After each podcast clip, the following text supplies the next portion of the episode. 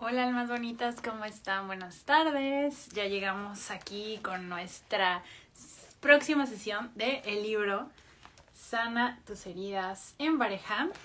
Hoy toca el capítulo 5. Se llama Juegos, Juegos.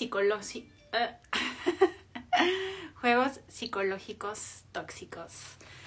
Este creo que es el capítulo más largo de al menos hasta los que hemos leído hoy.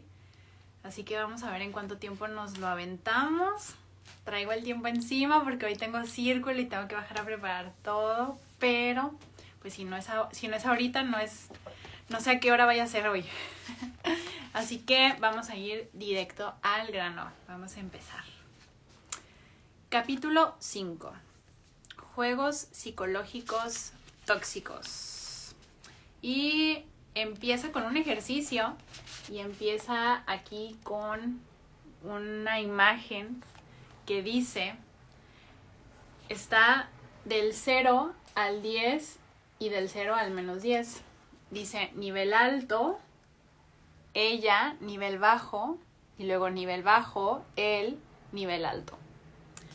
Y es continuación del capítulo pasado porque aquí vamos a hablar otra vez del padre crítico, del padre nutricio, del adulto, del niño libre y del niño herido. Vamos a ver el ejercicio. Coloca un punto en el nivel de energía que percibes que tienen tu pareja y tú en cada uno de sus estados.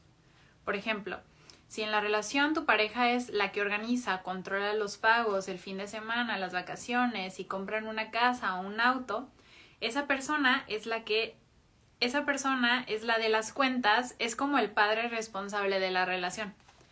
Cuando ambos tienen esta energía activa, los dos se hacen cargo de pagar y de distintos aspectos. Pero si es la función de una persona, pon un punto en el número 8, 9 o hasta 10. Entonces se los voy a poner aquí para que después ustedes hagan su, le tomen una captura de pantalla, hagan su gráfica y hagan este ejercicio. Continuamos. Esta gráfica nos ayuda a darnos cuenta de varias cosas en la relación. Observa cómo los estados que tienen más energía son los que chocan más y están en conflicto. Por ejemplo, si ambos tienen estados críticos muy altos, son como dos padres críticos que quieren controlar todo, operan mucho con base en el deber y hacen aburrida y muy seria la relación. Se persiguen el uno al otro.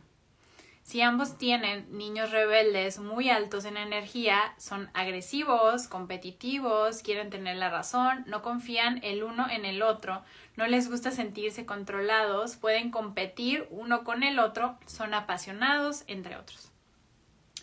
Cuando ambos tienen un niño libre muy alto, se divierten juntos, son abiertos, tienen un sexo muy divertido y creativo, tienen hobbies que comparten, disfrutan muchas cosas, pero si la energía de ambos está muy alta en este estado, puede ser un problema si no tienen otros estados como un padre crítico que permitiría tener metas y estructuras de crecimiento. El padre crítico es la estructura, la disciplina, los deberes y responsabilidades de la relación. Dos niños libres sin padre crítico son como un par de hippies sin, estructura para crecer en la relación. Lo más, lo más común es que uno tenga más energía en un lado y el otro tenga menos. Por ejemplo, si mi pareja es olvidadiza, no paga la luz, llega tarde, es desordenada y no sabe lo que quiere de la vida, entonces tiene mucha energía en el estado niña herida. Y tú, al ver su incapacidad de ser adulta, creces en un estado padre crítico para estructurarla o ser como el padre de la relación. Lo malo es que si ese papel Siempre es así, habrá conflictos. La energía de todos los estados debe ser flexible y dinámica. Yo me hago responsable de ciertas áreas, soy confiable en lo que quedo. Si en ocasiones no puedo hacerlo, te lo pido y tú lo haces por mí, pero es ocasional. Yo preparo el desayuno y tú la cena. Ambos ponemos límites a nuestros hijos. Tú organizas las vacaciones y yo organizo los pagos, etc. Así, ambos tienen energía en todos los estados y nadie debe crecer más en su energía en un estado para compensar la falta de energía del otro. Que, que, un estado tenga mucha energía de manera permanente propicia que la otra persona suelte su energía para estar en equilibrio como relación, ya que la pareja crea un estado del yo en conjunto. Y aquí hay otra grafiquita que dice él, nosotros, ella. Para que la vean. Aunque les aparezca al revés, ¿verdad? Dice, ambos tienen su propia energía, son complementarios y nada carga a nadie. O por lo menos no todo el tiempo. Una persona que quiere que su pareja asuma sus responsabilidades, le pague sus gastos, la cuide y la proteja, es alguien que busca un padre o una madre y no una pareja.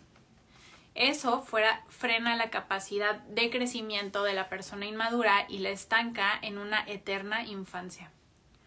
Esa persona será dependiente porque no tiene energía en sus propios estados para caminar. Necesita a su padre pareja. El día que quiera salir de esa condición, tendrá que desarrollar los estados que dejó dormidos para tener fuerza para salir. La niña rebelde es un estado propicio para salir de una situación dependiente. La rebeldía es una fuerza, da energía y hace que te muevas. ¿Cuántos salimos adelante desde una niña rebelde enojada con la condición en la que crecimos? Este estado es una buena opción para dar empuje y energía a una relación de dependencia. Después puedes desarrollar un buen padre crítico que te estructure, te ayude a asumir responsabilidades y un padre nutritivo que te acompañe y te haga saber que puedes. En una relación de pareja, el estado niño libre es muy importante. Este es tu verdadero yo, amoroso, soñador, espontáneo, sin defensas, abierto al amor y a la intimidad. Sacamos esa parte con la que con la pareja cuando hacemos el amor, cuando nos miramos a los ojos con ternura, cuando hacemos cosas divertidas o traviesas y nos reímos como niños, cuando compartimos momentos donde somos realmente nosotros y nos volvemos a enamorar. Estar en una relación donde la condición es que uno tiene mucha energía en su estado padre crítico y tu pareja no tiene casi nada, más bien tiene mucha energía en el niño herido, habla de que eres como la mamá o el papá de la relación, dando, rescatando, apoyando como con un hijo y no con una pareja. A la larga será muy frustrante puede hacerte sentir enojada, cargar siempre a la persona y muy sola porque, porque nunca sientes apoyo. Es importante que vayas soltando y dando espacio para que la otra persona asuma su responsabilidad y no se polarice la energía. Imagínate una pareja donde él es alcohólico y ella lo rescata. Él tiene el estado niño herido muy alto y ella el padre nutricio muy alto. Están jugando a la mamá y al hijo. No son una relación de pareja, son una dinámica disfuncional de la infancia de cada uno, donde uno no quiere crecer y el otro tuvo que crecer forzado. Todos los estados deben estar activos y dinámicos.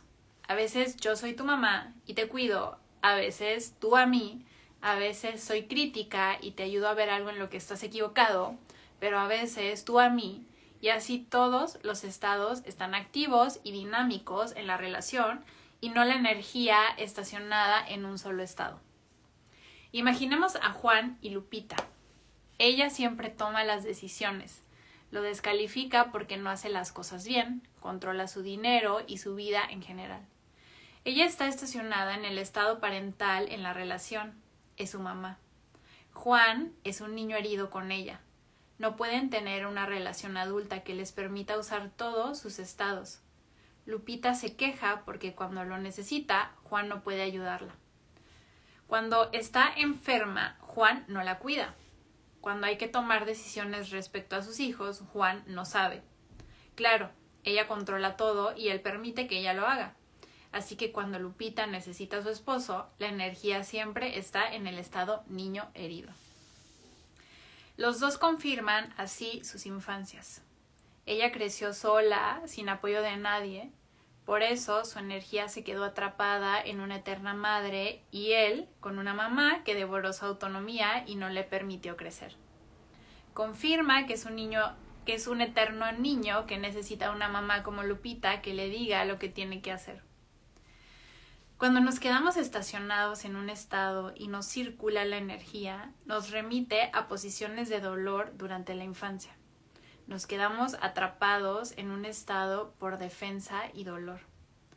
Si tuve que ser la, si tuve que ser la mamá de mis hermanos desde chiquita, me quedo en la eterna madre si tuve una mamá controladora que dominaba toda la situación, aprendí de ella que una mujer controla todo. Y quizá no viví ese dolor, pero lo aprendo a través de mi mamá y me alío con su forma de ser o estar en la vida. Una mujer controladora llama actitudes de niño herido en su pareja porque es la eterna madre y puede llamar al niño complaciente o al niño rebelde. Recordemos que ambos son los rostros del niño herido. Las mujeres mexicanas aprendimos a controlar y tener esposos hijos. Sentimos que a los hombres hay que decirles lo que tienen que hacer y controlarlos. Eso nos mantiene enojadas con los hombres porque nos sentimos solas sin el compañero. Pero por otro lado, ellos están más enojados aún con la castración de su fuerza generada desde su madre en la infancia. Miren, está una imagen que dice el matrimonio explicado en dos teclas. Y sale la tecla de control y la tecla de escape. Esto se resuelve haciendo conciencia y trabajando tus heridas para desbloquear la energía atrapada en tus estados del yo y así llevar la práctica y así llevar a la práctica todo lo que debes hacer sin tanto niño herido o padre crítico verdugo. Te invito a que reflexiones esto con una actitud adulta. Observa todos tus estados del yo. Cuando llenamos las necesidades de cada estado del yo, ese estado trabaja contigo y te da sus dones. Quizá avanzaríamos si hacemos cambios en nuestra vida y amagamos al niño una vez más, pero eso al final truena. Hay que hacer cambios llenando nuestras necesidades y escuchando nuestras emociones. Hay personas que hacen cambios significativos en su vida. Bajan de peso, dejan de tomar, terminan una relación, pero siguen en el mismo lugar, amagando las necesidades del niño, negando el dolor o poniendo a trabajar al padre crítico o al niño herido para cambiar la realidad. Y eso no es cambiar y crecer de verdad. Cambiar y crecer debe incluir escuchar lo que sientes y necesitas, comprender con empatía lo que haces y por qué lo haces, aceptar lo que eres y conocer muy bien la parte de ti que no quiere soltar el poder para tenerte paciencia y entender qué necesita la parte que se resiste al cambio. Hazlo con inteligencia. Esto es un proceso, no hay magia, no hay atajos, simplemente hay trabajo.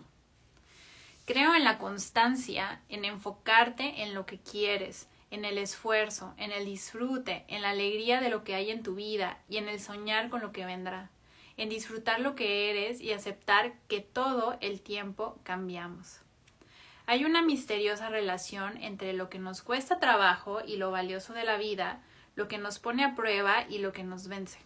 Tenemos derecho a equivocarnos, a hacer un poco de todo, sabios, víctimas, rescatadores, tristes, poderosos, tontos, frágiles, chingones, Creo en los procesos, en la ley de la cosecha. Lo que siembras y nutres crecerá. Y se me fue la página.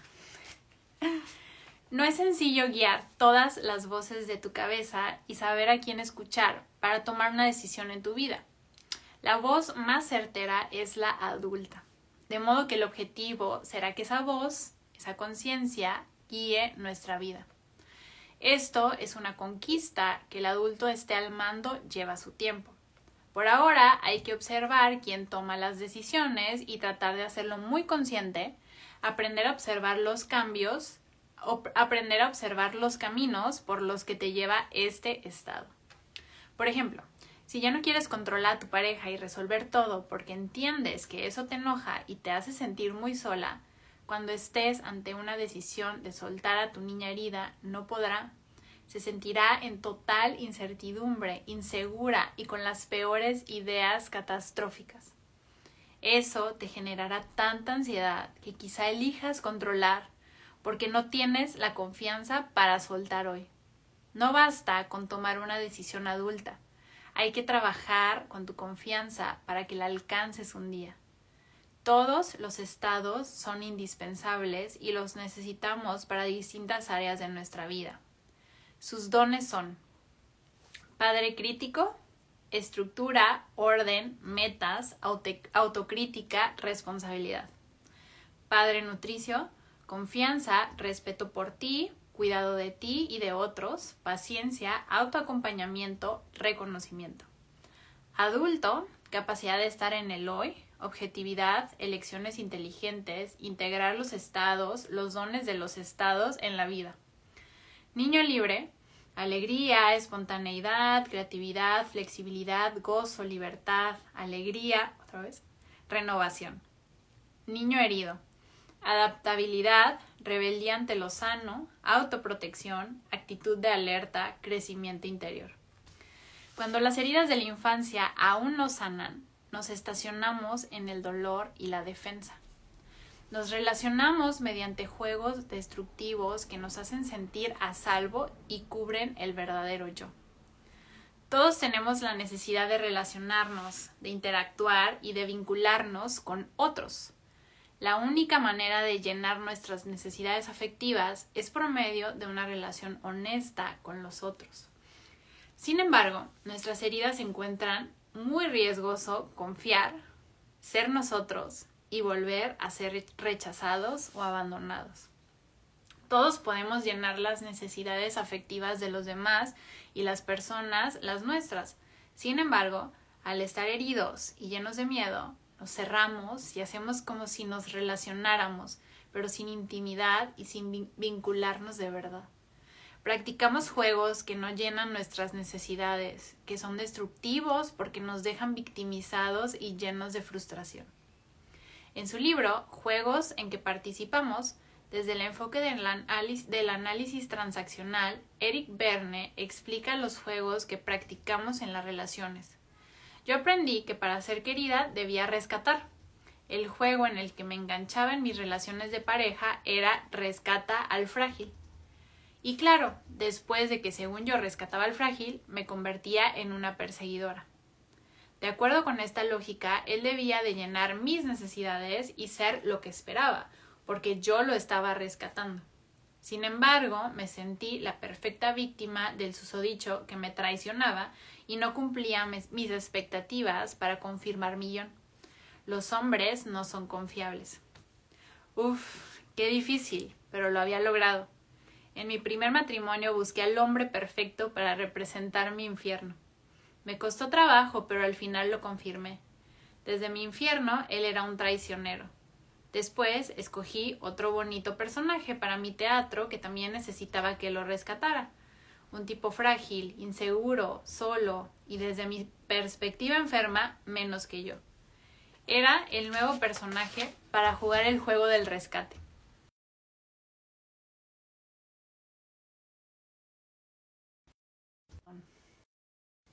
Regresé, entré una llamada. Déjenme poner no molestar. Ya regresé, perdón. Ahora déjenme recordar en dónde me quedé. Ah, ya. Dice, era el nuevo personaje para jugar el juego del rescate, para controlarlo o sentirme una víctima de él o de algo de su comportamiento que me decepcionaría. No contaba con su astucia, ni era tan frágil ni tan inseguro ni nada de lo que yo había pensado. Empezó a practicar mi juego y digamos que yo empecé a rescatarlo. Pero un día sintió que algo lo hacía sentir incómodo y empezó a tomar terapia y buscar autonomía. Así que me puso límites. De pronto ya no permitió que me metiera en su mente. Me enseñó que estaba comprometido conmigo y que en verdad me amaba. Me enseñó que era confiable y me dijo yo era la persona perfecta para confirmar todos tus miedos. Pero ¿qué crees? Ya no soy ese, ya cambié, crecí. Era un tipo inteligente, con convicciones y carácter. En resumen, con más huevos de lo que yo había pensado. En él había un deseo por ser mejor y crecer. Me cambió los esquemas y me, y me ayudó a salir de mis juegos conocidos. Me cambió, pero sobre todo me enseñó algo que me hacía mucha falta saber, que él no se iba a ir de mi vida, que él estaba comprometido conmigo, pero que no me permitiría que lo controlara a pesar de que me amara. En ese tiempo yo también vivía un proceso que me permitía caminar con él y recorrer una nueva ruta, donde él no necesitaba que lo rescataran, ni yo necesitaba rescatar o que me rescataran. Así creamos una historia desconocida para los dos. Salimos de juegos y empezamos a relacionarnos. Él es Víctor, mi esposo, mi compañero, el tipo con más carácter que conozco y también con más sensibilidad. Siempre me sorprende y rebasa todas mis expectativas. Admiro su capacidad de transformarse y el compromiso que expresa en todo lo que es. No pienso que somos un matrimonio perfecto. No, no lo creo porque tenemos nuestras crisis. A veces nos caemos gordos. Pero sin duda, solo a él puedo mirarlo a los ojos como lo miro. Solo él conoce bien mi dolor y mi miedo, y yo el suyo. Me siento afortunada de tener una relación de pareja como la tengo con Víctor. Nos hemos sanado el uno al otro. Hoy nos conocemos perfecto. Nos comunicamos con profundidad. Nos seguimos equivocando, pero somos responsables de lo que generamos. Seguimos caminando en un camino que no termina gracias a su presencia en mi vida, puedo escribir una buena parte de este libro y saber en carne propia cómo se cambia de relaciones tóxicas a relaciones sanas. Actualmente experimentamos una nueva faceta como pareja, la paternidad de Isabela, que está por cumplir dos años de edad. Cuando escribí Transforma las heridas de tu infancia, estaba embarazada de ella y compartí todo el proceso que vivimos mi esposo y yo para tenerla. Ahora tenemos casi dos años de ser papás. Esta ha sido la mejor aventura de nuestra vida. Isabela nos da kilos de ternura y alegría. Nos pone ante el reto de seguir siendo pareja, no volvernos locos con ella y no olvidarnos de nutrir nuestra relación. Hemos construido una vida de pareja fuera de juegos. Ambos teníamos todo para seguir en ellos. Teníamos un niño herido, teníamos una historia dolorosa que podíamos repetir, él tenía una mamá controladora en la que, a la menor provocación, me podía convertir, y yo un papá ausente en que él podía convertirse desde su incapacidad de relacionarse, pero por fortuna no fue así. Algo nos salvó. Fue que ambos estábamos en un camino de crecimiento. Nos hicimos responsables de lo, que cada uno era y ponía en la relación. Hacernos conscientes y responsables de lo que somos hizo la gran diferencia. Según Stephen Karpman, existen tres tipos de papeles que jugamos simultáneamente y uno lleva al otro hasta cerrar el triángulo dramático como él le llama. Y aquí les enseño el triángulo dramático. Dice rescatador, perseguidor, víctima. El juego del rescatador codependiente.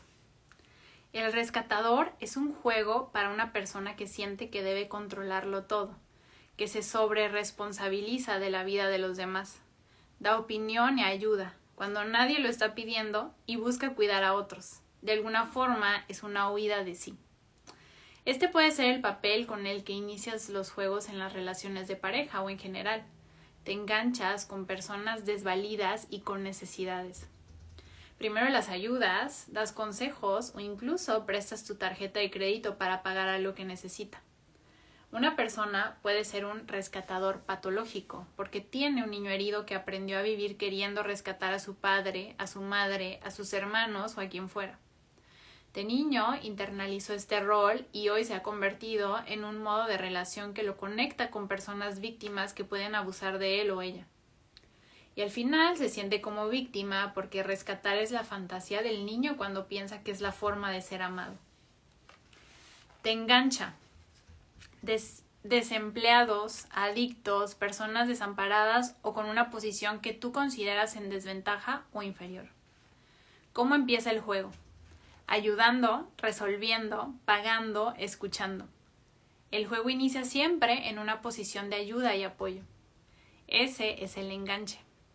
Él o ella no está en condiciones de dar, sino en condición de necesidad. Y tú empiezas a resolver cosas que no te corresponden y avanzar más de lo que toca. Hay algo muy importante que quiero que observes si te identificas con este juego de rescate. El poco merecimiento detrás de este comportamiento. El niño en ti creció con un derecho negado a ser visto, valioso e importante.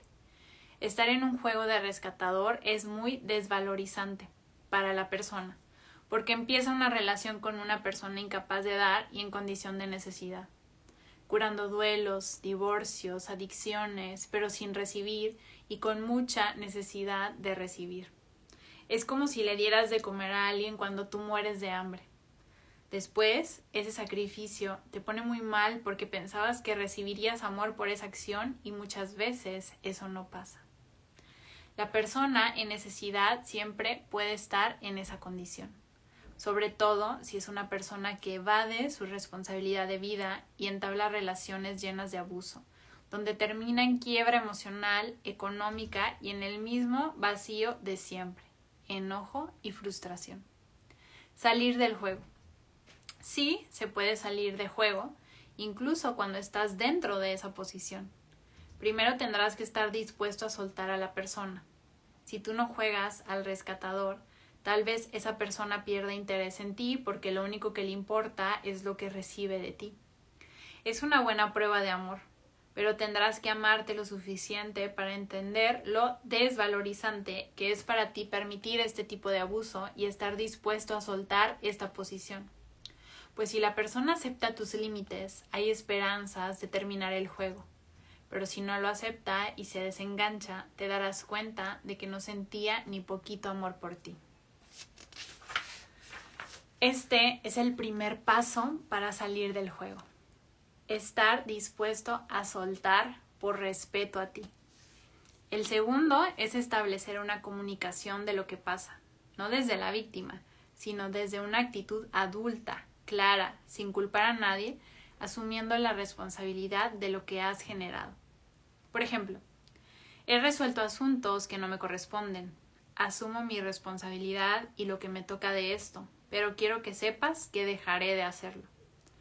Hay que establecer una comunicación adulta, donde pongas en claro lo que quieres hacer desde la responsabilidad y sin victimismos. Recuerda, recuerda algo muy valioso. Tú necesitabas a esa víctima y de alguna manera la elegiste para aprender a valorarte. Esta es una oportunidad para hacerlo y ponerlo en práctica. Acompañarte a ti es algo importante. Este comportamiento nace de tu niño que se resistirá a que pongas límites porque cree que perderá algo primordial. Tú debes saber que estarás bien y encontrarás otras formas de llenar sus necesidades porque esa persona en realidad no las está llenando.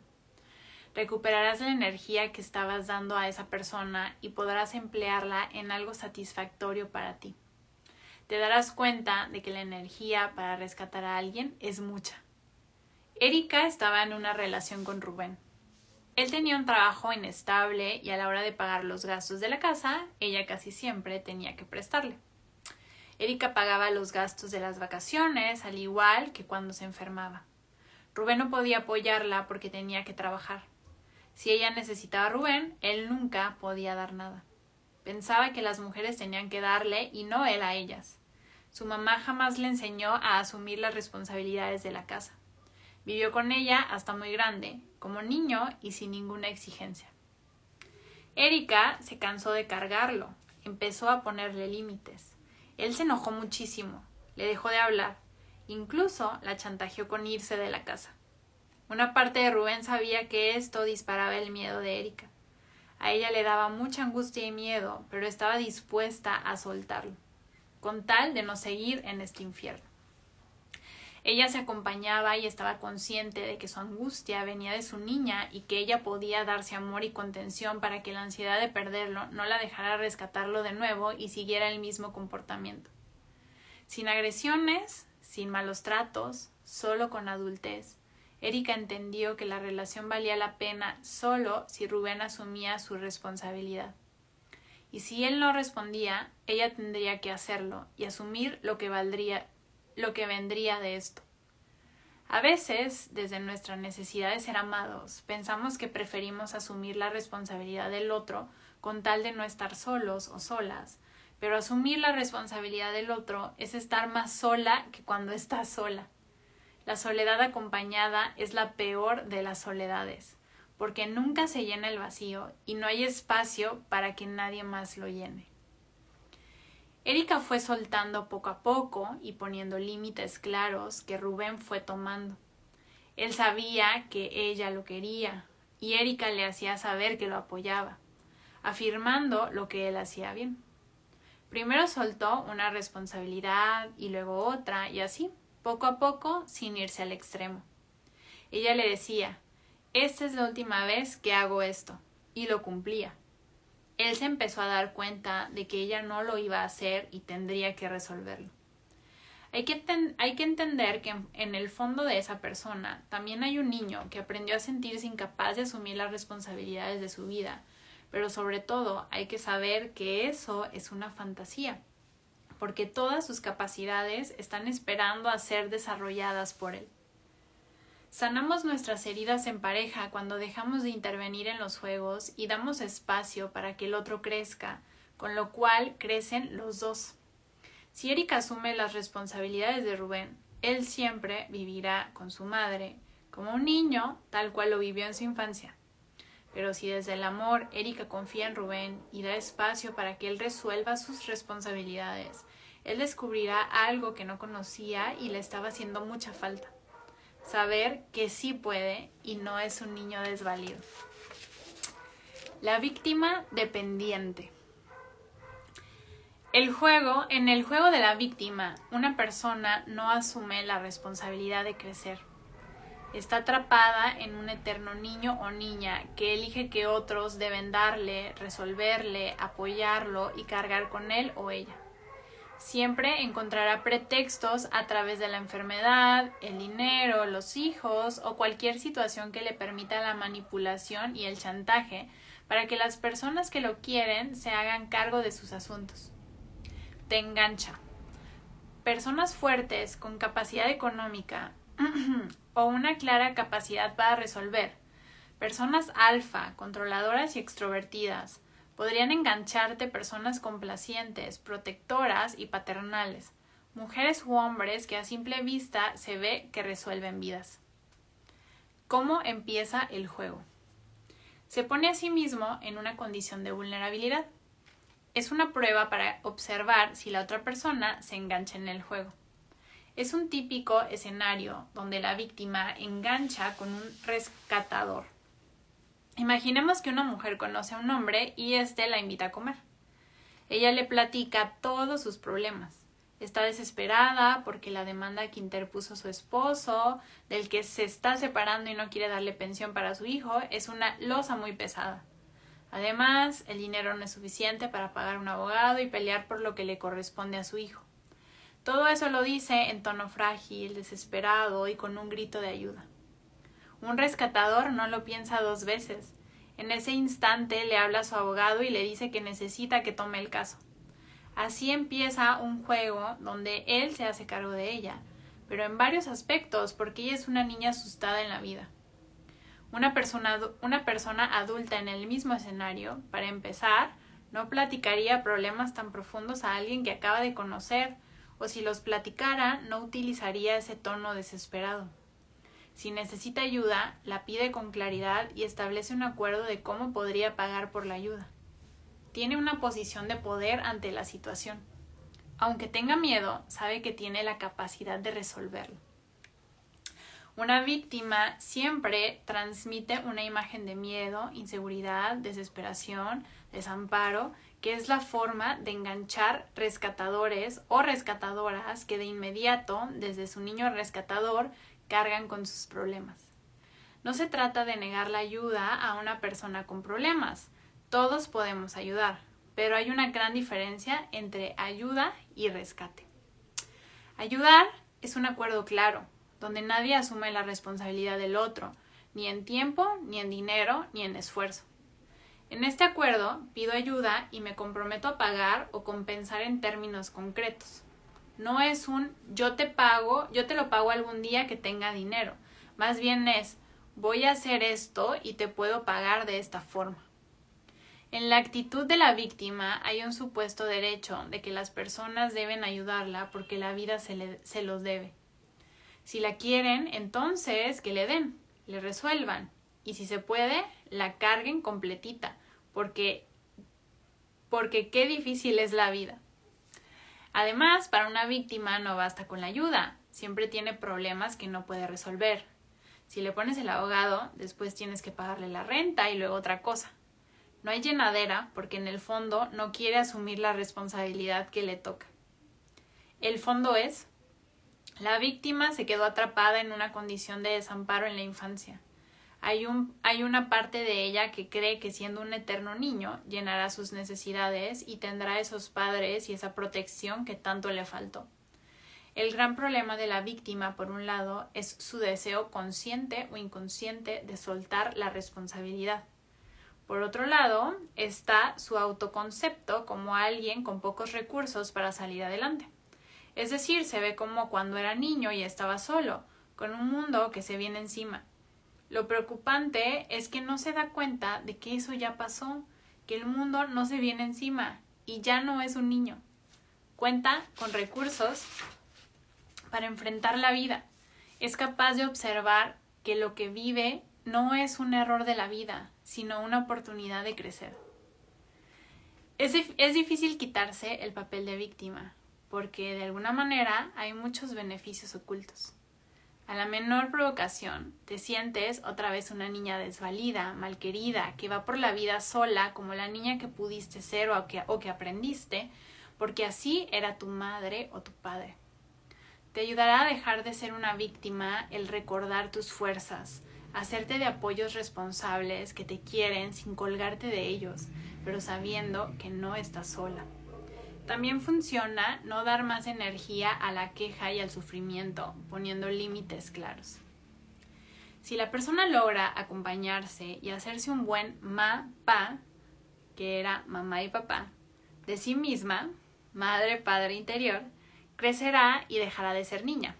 Y cuando empiece su voz víctima a sentirse poca cosa o a decirse que solo a ella le pasan esas cosas, entonces su voz interior amorosa le hablará y le dirá ni somos pobrecitas, ni estamos solas, esto que nos pasa es una oportunidad para ver nuestra fuerza.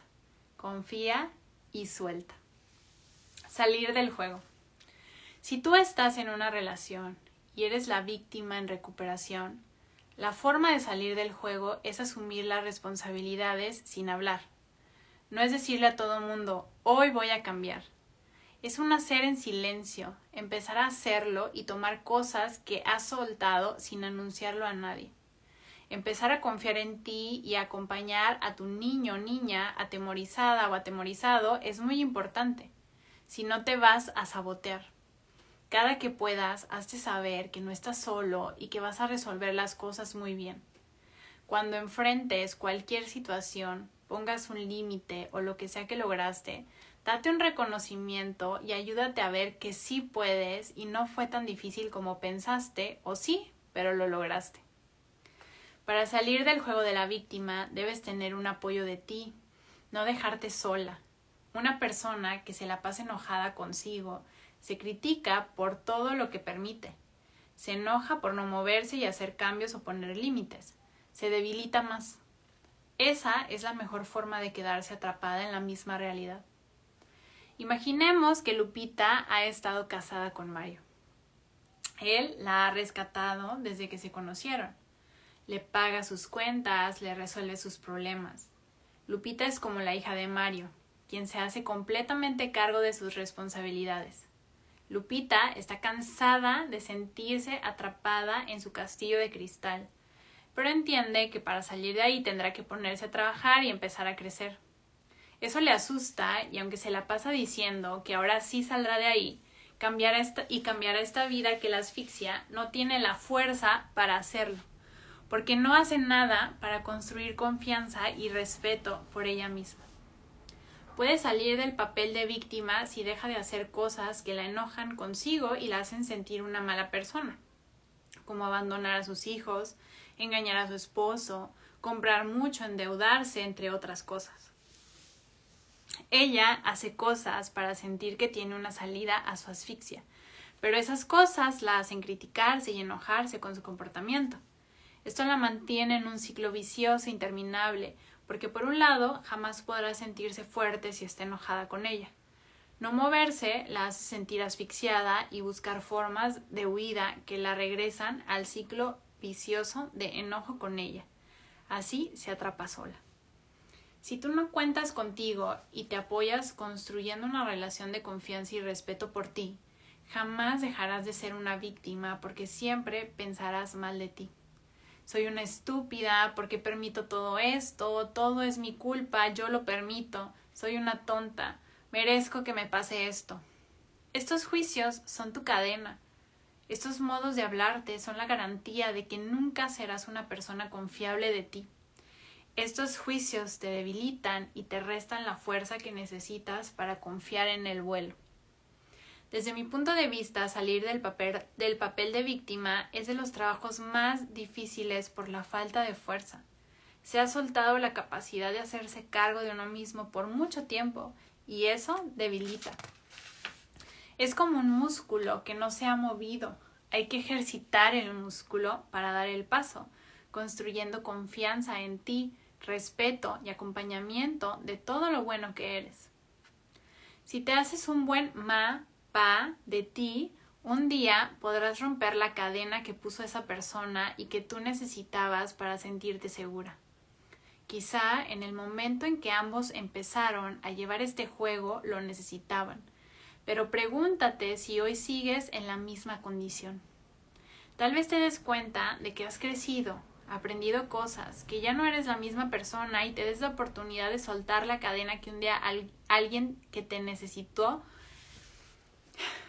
y te des la oportunidad de soltar la cadena que un día alguien que te necesitó puso en tu pie porque creyó que solo así cortaba tus alas y nunca podrías volar de su lado.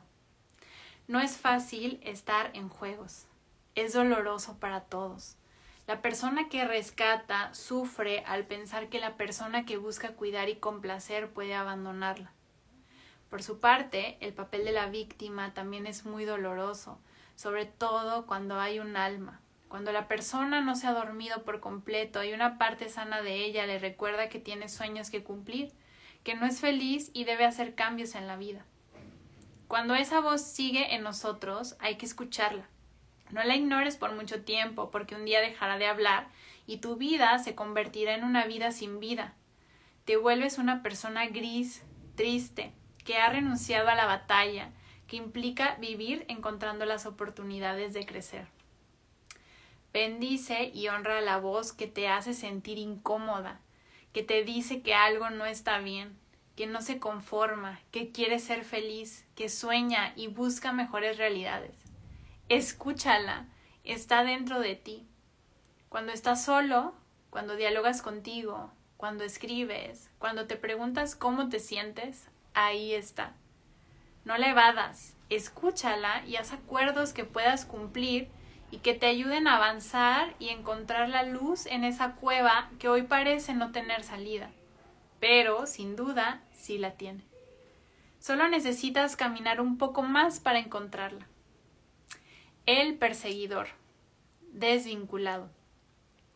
Un perseguidor tiene una personalidad fuerte, proyecta éxito en lo que hace, es inteligente y arrogante. ¿Te engancha?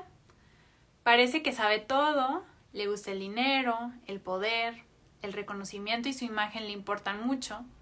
Suele ser atractivo o atractiva, son pulcros, perfeccionistas, ordenados y buscan parecer perfectos y siempre tienen el control. Empieza el juego deslumbrándote con todo lo que sabe. Suele ser un gran conversador o alguien que aparenta saber muchas cosas y tiene muchos temas. Desde el principio hay un halo de ego que es muy claro y puede hacerte sentir atraído porque parece muy seguro y de mucho mundo. Se engancha con personas que son todo lo contrario, que no saben tanto ni han leído tantos libros, o son económicamente menos afortunados, inseguros, con baja autoestima y que de inmediato se fascinan con su seguridad. ¿Cómo empieza el juego? El perseguidor es el juego del juez. Muy pronto empezará a ver tus defectos y a criticarte. Cree que debe educarte, cambiar tu modo de, vestir y de pensar. Te confronta con tus defectos o tus miedos. Como es una persona inteligente, de inmediato te psicoanaliza para saber tus debilidades y tener control de ti. En un tono seguro y claro, te pone tus errores en la cara y te hace sentir tonto, incapaz y equivocado, con necesidad de cambiar tu forma de ser. Si observa que te enganches en el juego, le compras su crítica y no le pones límites, el nivel de persecución sube y empieza a, a manipular tu pensamiento, la imagen que tienes de los demás y las situaciones, hasta que pidas disculpas por cosas que te hace sentir culpable, pero no hiciste. Su objetivo es controlar tu vida, que seas leal o incapaz de hacer algo en contra de él o ella. Poner tu autoestima por los suelos lo hace sentir seguro de que no harás nada para traicionarlo y necesitarás de su ayuda para hacer cualquier cosa. La gente fuerte es una amenaza. No confía en nadie. Nunca es vulnerable ni dice lo que siente. Tiene altas expectativas de pareja y cuando no las cumple es violenta, violento para ponérselas en la cara. En el fondo es teme amar, ser vulnerable, que lo lastimen. Una parte de él está cerrada al amor. Hay una desvinculación de sí mismo en una parte o por completo. Depende del nivel de energía que consuma esta cara perseguidora. Esto tiene que ver con el dolor atrapado en su ser. Hay que curar el dolor para bajarle a la impulsividad y a la violencia. Un, perseguidor tuvo padres duros, lejanos, exigentes y desvinculantes afectivamente. En el fondo no sabe cómo relacionarse, solo lo hace con juegos destructivos, a través de la crítica, el, el sarcasmo, la manipulación y la descalificación. Los perseguidores suelen ser hombres más que mujeres, son exitosos laboralmente, son líderes en lo que hacen o son dueños de sus propios negocios. Tienen mucho ego y no les gusta obedecer prefieren mandar y controlar. El perseguidor siente mucho enojo contra el sexo opuesto. Ha aprendido a estar cerca, controlando y destruyendo su confianza. Si es gay, el enojo es contra el mismo sexo. Será un perseguidor de su pareja. Lo hará sentir loco o inadecuado con sus comportamientos. Le asusta el compromiso en general. Teme ser atrapado. Por eso tiene relaciones donde no hay un compromiso real o hay una distancia.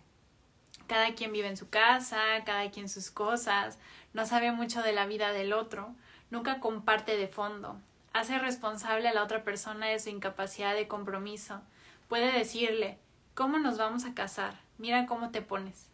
¿Cómo vas a ser mamá si no puedes ni contigo?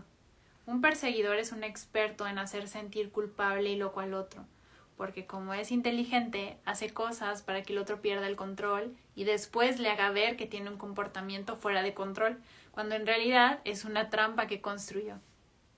Por ejemplo, María sale con Luis y él es un perseguidor. Ella es CEO de una empresa. No es tonta, es una mujer preparada y buena en su trabajo. Pero él empieza a manipularla, observando sus debilidades. Luis es inteligente y ve que María no confía tanto en su belleza física, así que empieza a descalificarla por ese lado. Ella no dice nada, siente que él ya se dio cuenta de que no es tan bonita. Él la hace sentir egoísta, reprueba todo lo que ella hace. Ella empieza a, a dudar de sí porque él nunca le reconoce nada. Al contrario, está muy pendiente de todo lo que hace mal, desde niña, María siempre había sido muy exigente con ella, pues tenía un papá que le puso altas expectativas por ser una niña muy inteligente desde chiquita. Ella estaba acostumbrada a cumplir expectativas y Luis, de alguna manera, entendía su necesidad de ser aceptada por la autoridad, que él se ha convertido, siendo todo el tiempo como un padre descalificador. Ella se sentía atraída por él desde una forma de amor que conoció de niña con su padre. Sin darse cuenta, estaba proyectando la necesidad de aceptación que vio en su papá y que Luis aprovechaba para manipularla sin lograr su aprobación. Esto la metió en un juego destructivo. Agradarlo, complacerlo, temer que se enoje, que la debilitó muchísimo y la ponía fuera de control. Él era un perseguidor enojado con las mujeres, sobre todo con las mujeres fuertes, pues encontraba placentero destruirlas. Ella fue a terapia porque se sentía loca. Sin darse cuenta, él manipulaba completamente a su niña, proyectando a un padre que la desaprobaba y le ponía, la ponía fuera de control. Tuve la oportunidad de ver a Luis porque María le hizo una cita conmigo. Él era un perseguidor enfermo. Habló pésimo de ella. La puso como una loca que le gustaba la mala vida. Él la odiaba y ella estaba atrapada en los fantasmas de su infancia, con un padre que nunca la hizo sentir amada. No necesitas ser una mujer o un hombre tontos. Puedes ser muy exitoso en lo que haces, pero si tienes un niño herido, tus relaciones serán un desastre. Hay niveles de crueldad en el perseguidor, no todos son tan maquiavélicos. Puede haber unos menos agresivos, pero en general están muy enojados. Debajo de ese enojo hay mucho dolor que no se permiten sentir. Esto los lleva a actuar impulsivamente, a ser violentos, pero muy mentalmente.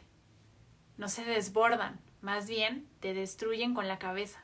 Crean estrategias para manipular tu necesidad. Salir del juego. Si eres un perseguidor y eres capaz de reconocerlo, felicidades. Tu nivel no está desbordado. Tener la capacidad de reconocer que eres destructivo y manipulador es muy importante. Hay que encontrar, hay que entrar en un proceso de humildad donde reconozcas tu vulnerabilidad y observes tus comportamientos, tratando de empatizar con las personas que descalificas o persigues. Hay que trabajar el enojo con el padre del sexo opuesto o con el padre que sentiste más lejano y desvinculado de tus necesidades. En este trabajo de terapia le das voz a lo que te dolió y te pones en contacto con tu vulnerabilidad. Para salir de estos juegos, el perseguidor debe desvincularse de sí, como un mecanismo de defensa para no sentir el dolor del rechazo de sus progenitores. La vulnerabilidad con uno es un elemento clave de reconexión. Al estar conectado, se pondrá límites y flexibilizará su perfeccionismo y su ser perseguidor. Darle espacio a su mundo emocional, comunicar más desde lo que siente y trabajar con el viejo dolor de su infancia son tareas que forman parte de un proceso de crecimiento muy importante. La víctima, el perseguidor y el rescatador son juegos destructivos porque están generados desde el niño herido. No permiten que el yo se vincule y tenga la oportunidad de llenar la necesidad verdadera. Le ponen play a la misma película de siempre, donde al final no son queridos, no llenan sus necesidades afectivas y son rechazados. Al empezar a relacionarnos con alguno de estos papeles, el juego consiste en que pasamos de un papel a otro y terminamos la relación sintiéndonos una víctima usada, engañada o abandonada. Los papeles no están activos todo el tiempo. En momentos podemos relacionarnos fuera de juegos y ser en verdad auténticos y vulnerables en la relación. El juego cubre la vulnerabilidad, muy amenazante para algunas personas, pero para otras solo parcialmente. Cuando me siento rechazado o cuando siento que me atacan, me traicionan o me abandonan, se activa mi defensa y comienzo a actuar desde estas formas de relación como mecanismo de cuidado contra lo que me pueda lastimar. La forma que se manifiesta es proporcional al dolor. Mientras más herido estás, más jugarás a la víctima. Me perdí. Ya vamos a acabar. Mientras más herido estás, más jugarás a la víctima, al perseguidor y al rescatador en tus relaciones. Mientras más consciente y menos dolor, vivirás cada vez más momentos donde eres tú, sin defensa, sin juegos destructivos y solo permitiendo que el verdadero tú se exprese con todo lo bello, bueno y verdadero que hay en ti. ¡Wow! Ya terminamos el capítulo número 5. Muy interesante. Vamos a seguir mañana con el capítulo número 6. Deja de sabotearte. Hasta aquí vamos a dejar el video de hoy. La verdad es que creo que está súper interesante conocer este tipo de personalidades, este tipo de, de personalidades que generan esas heridas en la infancia. Muchas cosas por reflexionar muchas cosas por hacer introspección y, y, ver en qué nos identificamos, qué podemos modificar, qué no, pero bueno. Sana tus heridas en pareja está haciendo un libro muy bonito. Gracias a las que estuvieron por aquí escuchándolo en vivo. Y si no, voy a compartir este video aquí en Instagram, también lo voy a compartir en YouTube, también lo voy a compartir en Spotify, también lo voy a compartir en TikTok, que solo se quedan 10 minutos, para que en la plataforma que prefieras puedas ir a escucharlo y sea un tipo audiolibro. Nos vemos mañana. Chao.